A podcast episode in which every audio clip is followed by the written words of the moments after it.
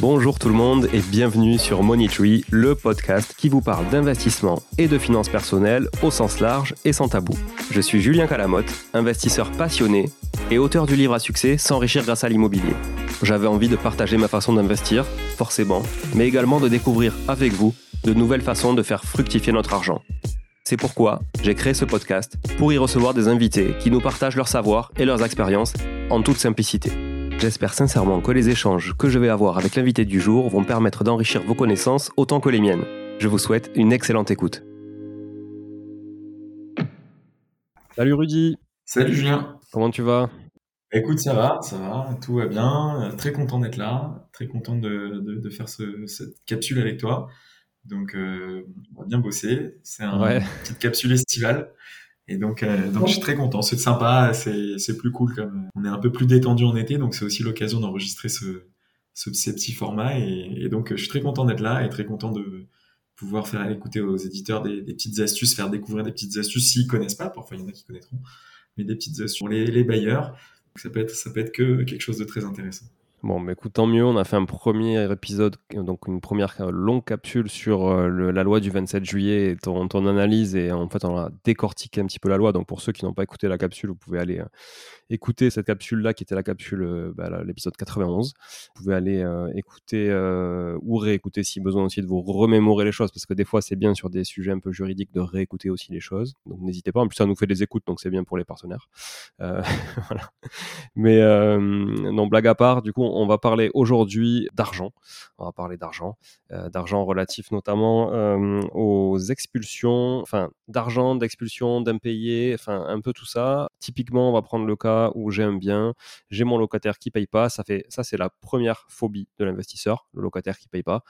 Alors, première phobie de l'investisseur qui n'est pas très aguerri, de l'investisseur débutant, parce qu'en fait, un investisseur, grosso modo, qui, qui, a déjà beaucoup de patrimoine, qui connaît, qui a du recul de la bouteille, c'est très bien qu'en fait, c'est un des risques finalement les moins impactants, parce que euh, tu as d'abord le risque de dégradation, tu as le risque de, problématiques de travaux, de structure, de plein de choses qui sont quand même beaucoup plus euh, impactants à, à moyen long terme que, que de l'impayé. Euh, ce n'est que de l'argent. Et d'où l'intérêt de la diversification. Et tout à fait aussi. Et puis, comme je le dis souvent, quand tu as un bien qui est en défaut, tu as 100% de ton patrimoine qui est en défaut, euh, quand tu n'en as qu'un seul. Et, euh, et, quand tu en as plusieurs, bah, si tu as 10, 20, 30, 40 biens et que tu as deux, un ou deux impayés, bon, mais finalement, ça se dilue. Et dans le flux, les jeux de dépôt de garantie aidant, de plein de choses, etc., au final, ça se lisse vachement au niveau de trésor, alors que c'est pas le cas quand tu es un petit investisseur, entre guillemets. voilà je redis la même chose, mais euh, un exemple pratique. Un client qui avait acheté, c'était son rêve d'acheter un appartement dans le 16e à Paris. Je crois que c'était sur Victor Hugo de mémoire, donc quand même un truc très très joli, très chic. Et euh, il avait mis tout son argent dedans parce qu'un appart là-bas c'était hors de prix. Euh, je crois qu'on était à 3000 et quelques euros de loyer. Et je lui dis, mais vous avez pas autre chose? Non, je dis que celui-là, mais je suis sûr que ça sera payé au moins. Le locataire a payé deux mois et puis il a arrêté de payer. Quand on a deux ans de procédure, déjà, c'est pas la même chose. 3500 euros de loyer par mois que 500 ou 600 euros. C'est pas du tout pareil. Et quand on a qu'un seul bien et qu'en plus on a un crédit derrière, euh, c'est quand même un exemple, c'est violent, mais ça a existé. Euh, il a été obligé de revendre son bien parce qu'à un moment, 4000 euh, euros par mois tout seul, il n'arrivait plus à les, à les, sortir. Il avait 4000 euros de crédit. Plus, il n'avait même pas un cash flow, mais c'était sa volonté d'acheter du patrimonial. Et donc, il a été obligé de le revendre pour pouvoir rattraper les dettes. Donc voilà, attention à pas mettre tous les œufs dans le même panier, c'est vraiment la base. Et je pense que tes, tes auditeurs, ils, ils font pas cette erreur-là quand même. Non, non, non, mais après, tu sais, il y a des nouveaux. S'il y a des nouveaux, bienvenue aux nouveaux d'ailleurs qui nous écoutent aujourd'hui, qui, nous, qui découvrent le podcast. Il y a des nouveaux tous les jours. Mais euh, non, non, c'est sûr. C'est un principe vraiment de base. Ouais, ouais, diversifier, diluer le risque en fait. Hein. La diversification, ça permet tout simplement de, en dehors de se faire plaisir et de découvrir d'autres choses aussi, de, de, vraiment diluer le risque. Quoi. C'est, c'est vraiment la base de l'investissement. Euh, aujourd'hui, on va parler de saisie conservatoire. Alors, tu vas nous expliquer ce que c'est, ce, ce, ces mots barbares, saisie conservatoire. Euh, tu vois, moi, je croyais que le conservatoire, c'était là où on apprenait à jouer de la musique euh, correctement. Mais, euh, non, mais tu vas, tu vas nous expliquer, même si effectivement on, on comprend bien la sémantique. Mais euh, qu'est-ce qu'on peut faire grâce à ça et en quoi ça peut nous faire gagner du temps en tant que bailleur si on est euh, victime d'impayé Alors, euh, du temps, on, va en discuter. Du temps, ça, peut être intéressant. Attention, il y a aussi des mauvais côtés. Je, vais pour l'instant exposer en quelques mots en quoi ça consiste, et après on va voir les intérêts, ou parfois d'ailleurs le peu d'intérêt de le faire, d'où l'intérêt de se faire accompagner par un professionnel, un avocat et un huissier, ou un avocat et un huissier, enfin ou l'un ou l'autre, je veux dire, mais voilà, attention, bien bien s'encadrer d'un professionnel, ça existe, mais on le fait pas comme ça. Alors qu'est-ce d'où ça vient Tout simplement, en deux mots, c'est l'article L511-2 du Code des procédures civiles d'exécution. Donc je passe l'article en question, mais il nous dit qu'en gros, on n'a pas besoin, je, je, je vulgarise au maximum, on n'a pas besoin de l'intervention d'un juge, on n'a pas besoin de convoquer l'autre partie parce que c'est ça aussi qui est important. Parce que si je convoque l'autre partie sur un jugement, elle a le temps de mettre de l'argent ailleurs. On avait parlé dans un précédent podcast où justement on parlait un petit peu d'insolvabilité. Bon, si la procédure dure un an et que je sais que je vais peut-être devoir 15 ou 20 000 euros, il y a des gens malveillants qui peuvent mettre l'argent un petit peu dans d'autres endroits ou transférer un membre de la famille et puis euh, l'argent disparaît. Donc l'idée c'est que euh, j'ai pas à le prévenir. Et donc cet effet de surprise, il est exceptionnellement bon pour euh, la, saisie que je veux faire pratiquer. Donc, l'article L511 dit dans le cadre d'un bail, donc ça peut être commercial ou habitation, on va rester sur l'habitation. Commercial, c'est un poil différent. C'est encore plus intéressant sur du commercial, mais là, on va rester que sur l'habitation. Donc, sur l'habitation, je sais que je peux, j'ai une dette de loyer, j'en suis certain. Et c'est là où l'intervention du professionnel est importante. Il faut être certain de sa dette. Il faut pas qu'elle soit contestable. Exemple type, le locataire paie pas parce qu'il estime qu'il y a un dégât des eaux dans l'appartement ça peut se, ça peut se valoriser en dommages et intérêts. Et donc, je dis, ah, mais moi, il me paye pas. C'est vrai qu'il me paye pas. Mais peut-être que je lui dois de l'argent parce que je dois faire les réparations. Et donc, attention, parce que si je fais comme ça, tête baissée, en me disant, bah, l'article L511.2, j'ai vu qu'il y a un avocat qui m'a dit que je pouvais le faire, etc. J'ai appelé un huissier, l'huissier, il a pas trop cherché à comprendre. Généralement, ils le font.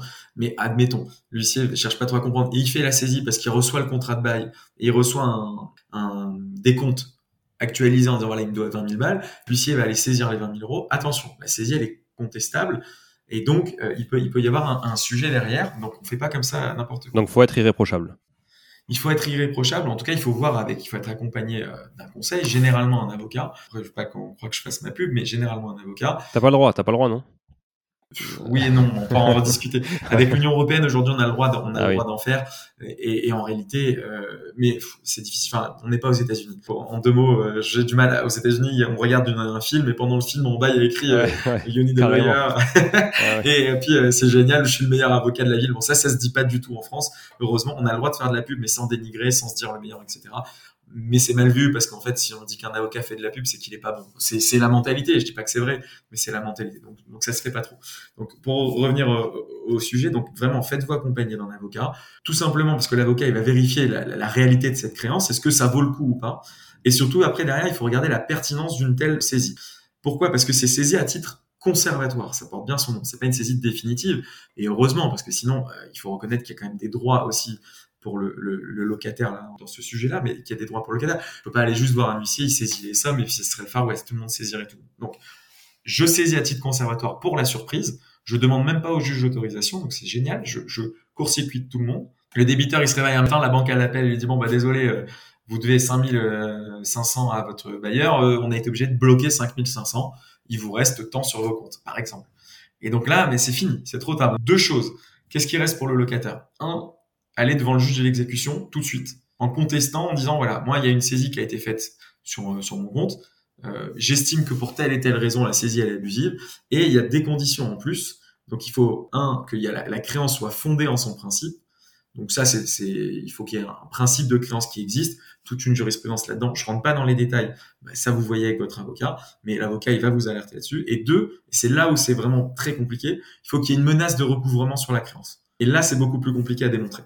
Parce que je disais tout à l'heure en commercial, ça peut être simple. On va prendre un état d'endettement, on va voir qu'il y a 15 créanciers sur la, société. On va sur, euh, bon, c'est pareil, l'avocat il le fait, mais on va sur Infogreffe, on, on tire un état d'endettement. On voit qu'il y a 15 créanciers qui doit 400 000 euros à l'URSSAF, qui doit tant aux organismes sociaux, qui doit tant à, des fournisseurs, etc.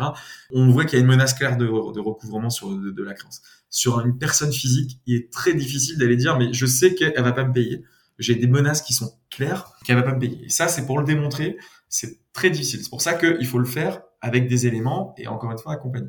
Donc c'est ces deux conditions. La première, la créance, c'est pas très compliqué. Mais la deuxième, la menace de recouvrement, il faut arriver à la démontrer. Et ça, c'est pas évident. Alors, s'il conteste pas, tant mieux, on n'en parle plus. Mais si jamais il conteste, un, parce que la créance, elle est pas fondée, ou deux, parce qu'il y a des menaces de recouvrement, c'est déjà beaucoup plus compliqué. Et le fait qu'il paye pas depuis, euh, je sais pas moi, euh, plusieurs mois, six mois, neuf mois, est-ce que vraiment on peut dire qu'il a les moyens de payer s'il le fait pas quoi? Non, ou en tout cas, justement, qu'il a plus les moyens de. Oui, mais c'est pour ça. Est-ce qu'on peut dire qu'il a les moyens S'il le fait pas, a priori, c'est qu'il l'a pas? Ça peut être un argument. Encore une fois, la sensibilité du juge après derrière, c'est lui qui apprécie souverainement. Euh, est-ce que est-ce qu'il y a une menace ou pas? Effectivement, plus on va dans le temps, euh, plus la menace est claire. Notamment si on a fait 15 relances et que la personne vous dit, euh, par exemple, moi j'ai payé un dossier une fois, la personne avait répondu à la relance, j'avais dit au client, faites des relances, on va pas saisir comme ça qu'on faisait des recommandés, etc. On a fait courrier d'abord du client, puis de l'avocat pour monter en, en, grade dans, dans, entre guillemets dans, dans la crainte qu'on pouvait inspirer à la, personne. Et puis la personne me répond de toute façon j'ai pas d'argent, je vous paierai pas. Ça vaut ce que ça vaut, mais moi j'ai dit au client j'estime qu'on peut y aller. On y est allé. Et effectivement, le juge a reconnu que le fait, l'aveu même de la personne qui dit bah, j'ai pas d'argent, de toute façon je vous paierai pas, euh, non seulement démontre sa mauvaise foi, mais en plus démontre que quelque part il y avait plus rien. Et euh, d'ailleurs, la, la, preuve, c'est quand on a saisi, on n'a pas saisi grand-chose. Donc, euh, ça a été accepté. Mais je dis pas que cette jurisprudence, elle se duplique sur la France entière. Il faudra voir en fonction des, des, villes, parce que chaque ville, après, chaque juge a sa sensibilité. Ça existe et c'est un argument. De toute façon, c'est un des rares arguments qu'on peut soulever. Ou, ou, alors, il faut peut-être, par exemple, on a appris qu'il a fait l'objet d'une faillite, par exemple qu'il a fait l'objet d'une condamnation où il doit beaucoup d'argent, donc il y a clairement une menace de recouvrement. Donc il faut des éléments. Donc ça c'est vraiment le, côté le plus dur et c'est ça qui quelque part va enlever toute la force de la saisie compensatoire puisque sur le papier c'est génial, ça existe. Donc c'est pour ça que je veux en parler parce que personne ne la connaît, très peu de gens. D'où d'ailleurs j'ai fait un post sur LinkedIn qui a qui a cartonné parce que beaucoup de gens, et j'ai énormément de gens en privé qui sont venus me discuter de ça en disant mais je connaissais pas, c'est génial. J'ai dit attention, ça existe, mais il y a des conditions. Donc voilà. Donc ça peut être contesté devant GEX. Et en plus, attention, et c'est pas fini, c'est ça que je disais, donc il faut vraiment être encadré. À partir du jour de la saisie, donc c'est l'huissier qui fait cette saisie généralement auprès d'une banque, à partir du jour de la saisie, on a un mois pile pour intenter toute action. Alors là, l'avantage, c'est que c'est assez large. Donc, soit euh, un référé, soit au fond, soit même si on a déjà une procédure en cours contre quelqu'un, simplement on conclut, on fait ce qu'on appelle des conclusions additionnelles, ça a été accepté, des conclusions additionnelles sur une procédure déjà en cours, ça évite de relancer une procédure. Mais en tout cas, il faut intenter une action dans le délai d'un mois, donc c'est assez assez rapide, pour euh, demander cette somme devant le juge et que le juge finalement quelque part un petit peu apprécie la, créance et donc statue à la fin en disant bah oui vous devez bien euh, moi j'estime qu'il me doit 5, mais il me dit bon vous, vous lui devez bien euh, 5, vous lui devez peut-être même que 4. Donc après on fait une main levée partielle, parce que la, la main levée c'est donc on demande à l'huissier de d'enlever une partie puisqu'on dit qu'il y a la main de justice dessus, hein, c'est très schématique, et donc on fait une main levée sur ces sommes qui sont séquestrées, au moins en partie. Et donc on lui, rétribue une partie des sommes. Et c'est là après où le débat il peut jouer, parce qu'on peut dire bah, finalement vous m'avez saisi 5, moi je, vous en dois que 4, le, juge le reconnaît. Et donc quelque part, moi pendant ce temps-là, bah, ces 1000 euros je les ai pas fait travailler, j'ai un préjudice, j'ai ça. Et donc on peut valoir non seulement des dommages et intérêts, mais en plus tous des, frais de, de main levée, de saisie et autres. Parce que, mine il y a des frais d'huissier derrière. Donc, c'est pour ça qu'il faut vraiment, vraiment faire attention. Donc, moi, le conseil que je donne aux clients, c'est un, est-ce qu'on peut le faire? Donc, comme on a dit, menace de recouvrement et bah, créance fondation en principe. Si on a les deux, on y va. On assigne derrière, ou le mieux, c'est, moi, j'estime que déjà en procédure, c'est bien. Comme ça, j'ai plus qu'à faire des conclusions additionnelles. Et troisième chose, de prendre les sommes. S'il y a des sommes qui sont un peu contestables, mettons, il y a 10 000 euros, mais il y a 2 3 000, bon, je sais qu'il va les contester pour tel et tel point. Je dis, on saisit que 7. On prend pas le risque. On verra ce que le juge nous octroie. Et s'il nous octroie 10, ben on réclamera le sur, le sur. On prend vraiment que ce qui est sûr. On prend pas de risque. Voilà, ça, c'est la première chose. Et la dernière chose qu'il faut voir, c'est la pertinence d'une telle saisie. Pourquoi? Parce que si je saisis les sommes et que derrière, je vais devant le juge en disant, ben voilà, il n'a pas payé le loyer, et donc, euh, je demande son expulsion. Le juge va dire, attendez, ok, il a peut-être pas payé, mais ça y est, les sommes, vous les avez. Donc, il va être condamné au règlement des sommes, mais s'il règle les sommes, il a plus besoin d'être expulsé. Et donc, il y a quand même un risque qu'on n'expulse pas. Et donc, ça, c'est pour ça, parce que très souvent, on en avait parlé dans un ancien podcast. Et euh, mes clients, je les connais, euh, mes clients bailleurs, je suis sûr que tu confirmes, Julien. Très souvent, c'est pas forcément après l'argent qui court, c'est surtout après l'expulsion, parce qu'ils veulent le, le, remettre à un coup de frais et, et, je le reloue plus cher. Et puis ce locataire, de toute façon, il m'a créé tellement de misère. Bah, c'est sûr. T'as plus envie, en fait, la charge mentale, euh, ouais, t'as envie de t'en débarrasser. exactement. Et, exactement. Et donc, en réalité, euh, s'il paye, finalement, je peux pas l'expulser et je prends le risque qu'il me repaye pas une autre fois et que je reprenne un, un avocat et que j'ai encore des frais, encore, comme tu dis, de la charge mentale et du stress. Donc, en fait, l'un dans l'autre, est-ce que c'est pertinent? C'est voilà, il faut voir. C'est pour ça que ça existe. Je me suis dit qu'il était intéressant d'en parler. Je ne veux pas dévaloriser tout ce que je viens de dire avant, parce qu'on va dire bah, finalement ça sert pas à grand chose. Ça existe, voilà. Et donc avec son conseil, faire le point Et euh, pourquoi pas? Il y a, y, a, des éléments où c'est très intéressant de le faire, mais euh, c'est à l'opportunité, c'est au cas par cas, et ça s'étudie en amont. On ne fonce surtout pas tête baissée en saisissant les sommes, on se dit ouais génial, il existe quelque chose et c'est super, j'ai même pas besoin du juge, j'ai même pas si, parce que de toute façon derrière il faudra aller devant le juge parce qu'on a un mois pour y aller. Il faut que l'avocat soit aussi, euh, enfin il faut donc prendre un avocat parce que dans le délai d'un mois ça va assez vite. Il faut pas attendre d'avoir fait la saisie pour choisir ensuite un avocat malheureusement, on est toujours un peu pressé de tout et donc on n'a peut-être pas le temps. Après, il faut obtenir une date, il faut avoir un huissier qui a délivré et un mois, c'est très très très court. Mais est-ce que tu as une visibilité, toi, sur la, jurisprudence justement du dernier point que tu citais, avec le risque de justement devoir conserver le locataire à l'intérieur une fois qu'il a réglé ses loyers? C'est au bon vouloir du juge C'est quoi qui pourrait déterminer ça?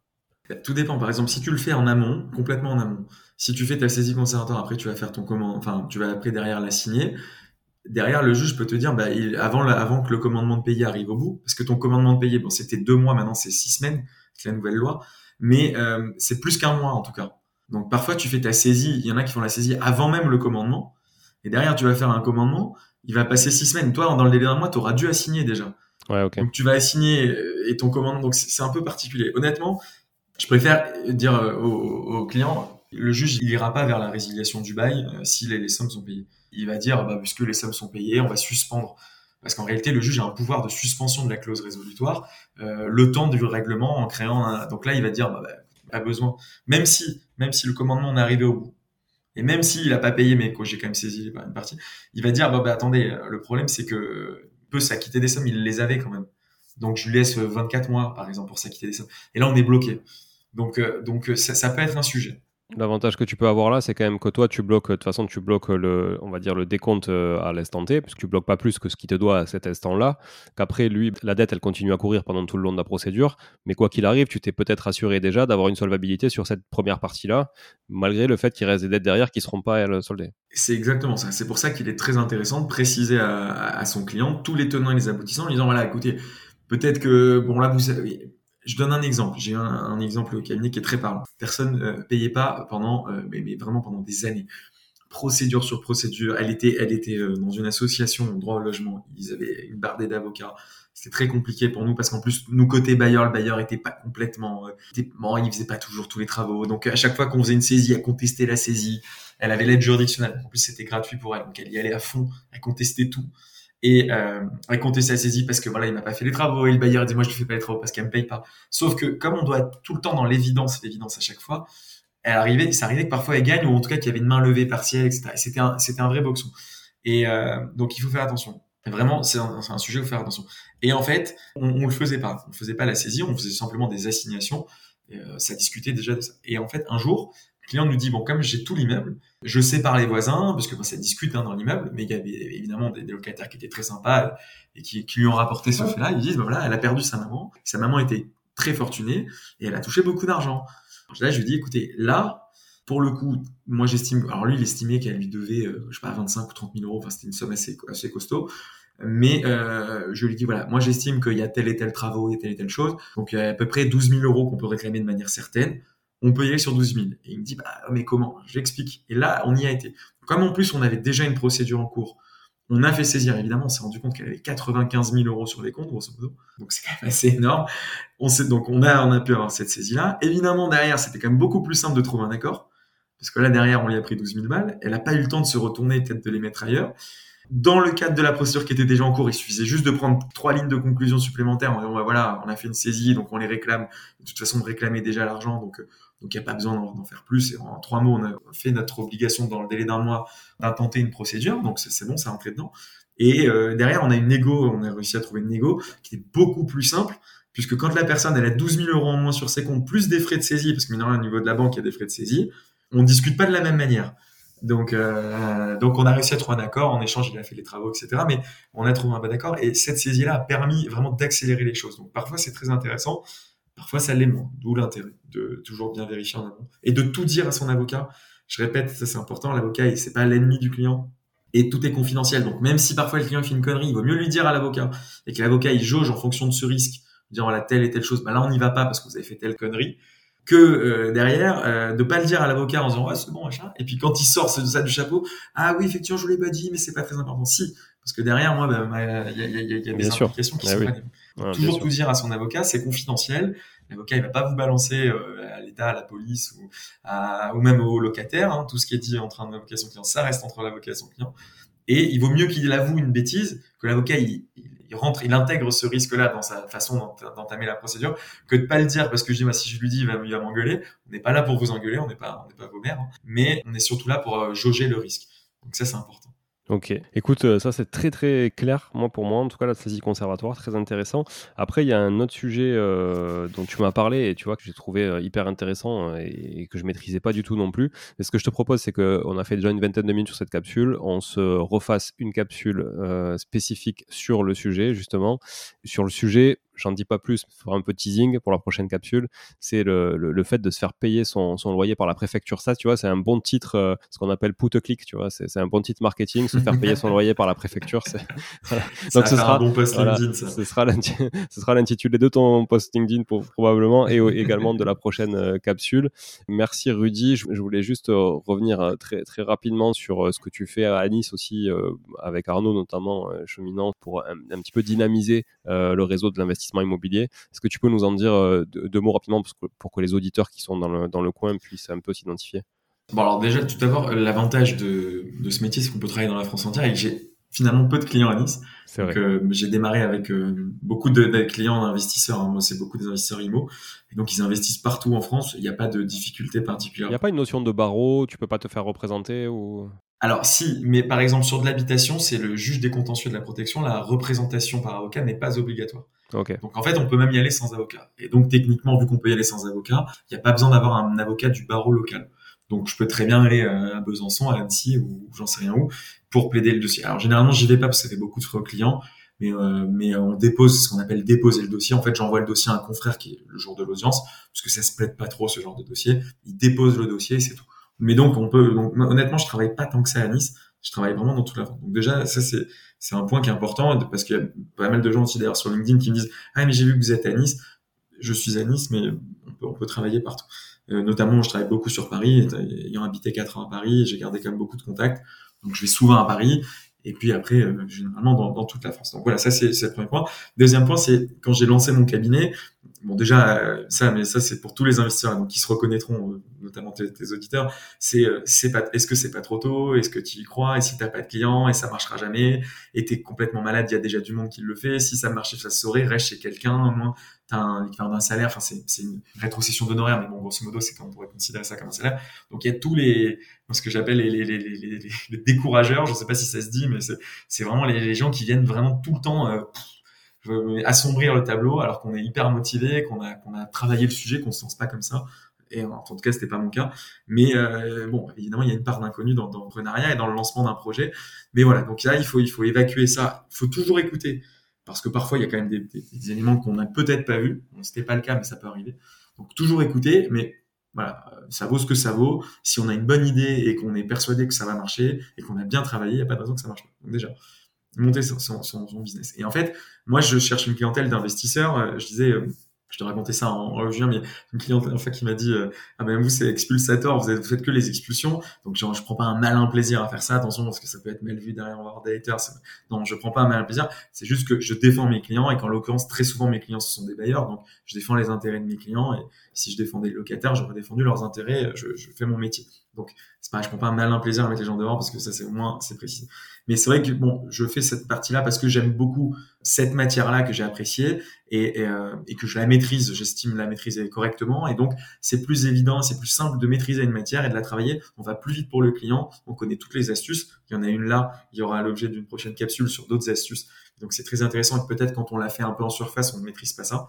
Donc, c'est très intéressant. Et donc, il fallait que je trouve bah, des agences de gestion locative, des investisseurs, et des gens qui, qui puissent m'apporter des dossiers. Parce que quand on démarre, on a qui? On a les copains et la famille.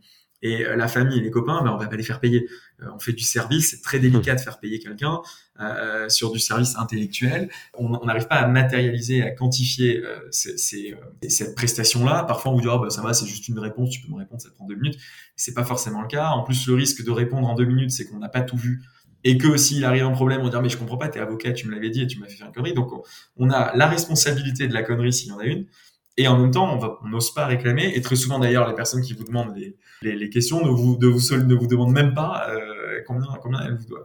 Donc, euh, de toute façon, je reconnais, j'aurais pas encaissé pour des amis de la famille. Donc, euh, le problème, c'est qu'il y a un cabinet, il y a un loyer, il y a des frais. Là, en plus, j'ai embauché deux, personnes. Bon, comme une entreprise, il faut que ça tourne. Donc, il y a un moment, c'est très délicat. Donc, il fallait trouver d'autres choses. Et puis, on a, on a fréquenté avec Arnaud, qui est, qui est mon associé sur, sur d'autres projets immobiliers on a fréquenté avec Arnaud euh, bah, énormément de, soirées immobilières euh, dans la région de Nice parce qu'on connaissait personne. Euh, moi, j'avais pas un réseau particulièrement développé là-dedans. Et puis en fait, on a fait un constat qui était assez simple, c'est-à-dire que un, on s'ennuyait à mort. Il y avait pas d'âme. C'était très ennuyeux, très protocolaire, très chiant, on va pas se mentir et qu'en fait les gens ils arrivent ils ont déjà un, bloc de cartes dans la main et quand, quand ils te serrent la main ils te t'apportent déjà une carte. Tu sais même pas ce qu'ils font. Et puis qui euh, qui fait partie de ce genre de soirée? Bah moi le premier parce qu'à l'époque j'avais vraiment vraiment zéro réseau. Donc c'est des gens qui ont pas forcément de réseau qui ont pas forcément d'expérience et qui essayent. Bon ils ont le mérite d'essayer moi le premier. Mais ils apportent pas une plus-value énorme. Et puis donc du coup j'ai essayé d'intégrer des fameux business clubs. Tout le monde m'a dit bah, essaye essaye ça et ça. Je citerai pas de nom mais business club très connu tu payes, mais c'est un investissement, etc. Je dis ok, bon. Donc j'en ai intégré quelques-uns et honnêtement, euh, j'y ai pas trouvé mon compte. Pareil, euh, très très froid, très délicat. Il y a des business clubs où vous êtes une quinzaine, donc bon, bah, vous avez vite fait le tour. Parfois, ils vous envoient un dossier, il n'y a pas de difficulté, mais bah, si vous avez 15 personnes, même s'il y en a une, elle vous en envoie un par an, euh, c'est bien, ça vous fait une dizaine de dossiers, mais vous vivez pas clairement avec ça. Et puis après, j'en ai fait d'autres où c'était un peu plus nombreux, mais il y avait beaucoup de contraintes, énormément de présence. Et au bout d'un moment, bah, vous avez aussi une famille. Vous. Alors moi, je travaille beaucoup en plus pour essayer de me développer, mais ça, ça nécessitait vraiment beaucoup de temps et j'avais pas le rendu derrière de, de dossier. Donc, bon, et puis c'était vraiment en plus pour le coup, je payais beaucoup euh, dans ces business clubs et euh, c'est-à-dire si vous faites un dossier que vous payez 600 euros l'année, 1000 euros l'année et que vous faites un dossier que vous facturez 1000 euros, euh, vous payez la moitié d'impôt dessus. Euh, bon, c'est pas très intéressant, franchement, c'était pas très intéressant. Et en plus, vous avez passé 15, 20 soirées, 30 soirées dans l'année ou petit déjeuner et autres. Donc c'est pas très intéressant. Et donc, à force de critiquer, puisqu'avec Arnaud, on s'est rencontré un peu à cette occasion d'ailleurs, à force de critiquer ces séminaires IMO ou ces soirées IMO, on s'est dit, bah, puisque c'est facile de critiquer et maintenant il faut être acteur, on est entrepreneur, on n'a qu'à créer nous-mêmes un business club. Bon, l'idée était certes un peu saugrenue et un peu présomptueuse en disant, deux petits jeunes qui avaient même pas 30 ans, ils montent un business club, euh, mais qui, qui êtes-vous, quoi? Parce qu'après tout, vous prenez un peu la, tête. Mais à la limite, au moins, je trouve qu'on a été au bout de notre démarche parce qu'on a critiqué, certes, mais on a eu le mérite de, monter quelque chose qui, parce que c'est toujours très simple de critiquer. Et c'est pour ça que je critique pas 100% ce business club, ils ont le mérite d'exister. Mais euh, voilà, nous, on a été au bout de la démarche. Donc, on a monté ce business club et on s'est dit, on va prendre tout le contre-pied de ce qu'on n'a pas eu et ce qu'on aurait aimé avoir. C'est-à-dire, c'est un, pas d'âme, bah là, on va en donner une. Euh, deux, on se fait chier. Et, euh, et c'est toujours, c'est toujours très, très protocolaire, très gardé. Donc, on est parti sur l'inverse opposé. C'est-à-dire, des jeunes ambitieux, puisque c'était notre cas, on fait euh, un projet euh, où euh, vraiment l'idée c'est toujours dans des endroits un peu insolites. Par exemple, le prochain, la prochaine soirée, ça va être dans une galerie d'art d'un de nos membres qui a une belle galerie d'art, donc on va faire un, tout un buffet dans, dans la galerie d'art. Donc ça va être magnifique. Parfois c'est en boîte de nuit, donc ah c'était bar ambiance, ça finit en boîte de nuit. Non non mais on fait toujours des lieux un peu insolites. on va on va organiser des week-ends, etc. Ça c'est pour 2024, mais comment on a démarré On était quatre, quatre donc Arnaud et moi et puis deux, autres qui sont venus vraiment tout de suite, et puis cinq, et puis dix, et puis un, parce qu'en fait, on fait toujours des restos très sympas avec une bonne musique, bonne ambiance, on mange très bien, on boit bien aussi. Je sais pas qu'on est alcoolique, mais l'idée c'est vraiment de voilà de détendre, d'être dans une bonne ambiance et euh, de donner une image un peu cool, un peu. On vient, celui qui veut venir en cravate, il vient en cravate. Celui qui veut venir en polo, il vient en polo. Chacun fait ce qu'il veut.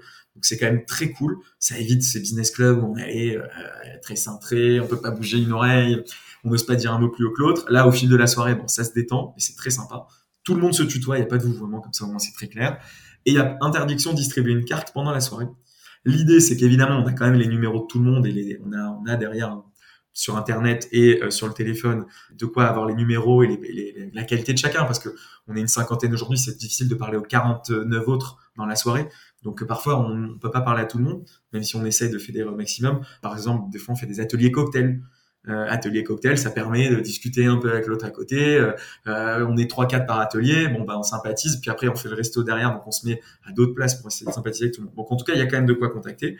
Et donc voilà, on sait qu'il y a un huissier, il y a un notaire, il y a, deux, deux avocats, on est, il y a des investisseurs, il y a des, euh, on appelle ça, des experts comptables, il y a vraiment tous les métiers qui peuvent intéresser les investisseurs.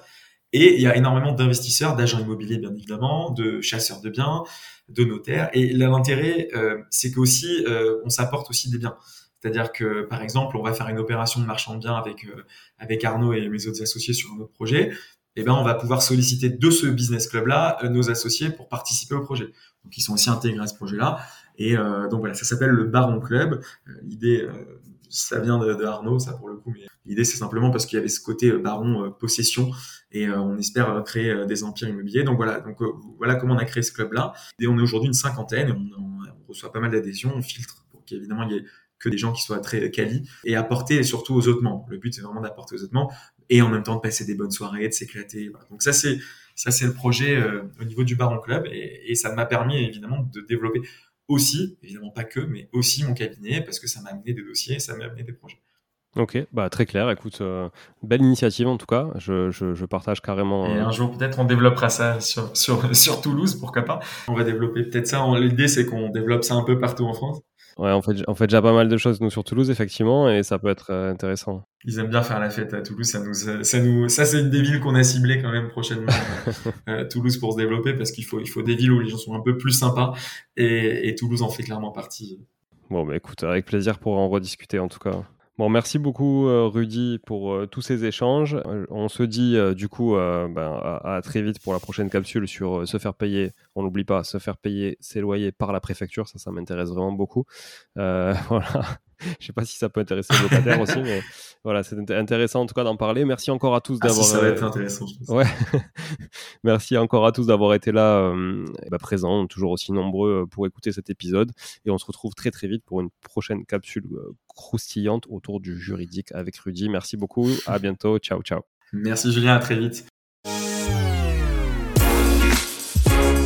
Bon, si vous êtes là, c'est que vous avez écouté jusqu'au bout et a priori, l'épisode vous a plu. Si c'est bien le cas, n'hésitez pas à le partager autour de vous. Notez ce podcast sur Apple Podcast et Spotify en laissant un commentaire 5 étoiles. Je ne vous le répéterai jamais assez, mais c'est grâce à vous que ce podcast vit aujourd'hui et peut continuer de vivre en vous proposant un contenu toujours plus qualitatif. Merci encore, je vous retrouve très vite sur un nouvel épisode de Money Tree. En attendant, je vous souhaite la meilleure des réussites dans vos projets et un bon enrichissement. À très bientôt.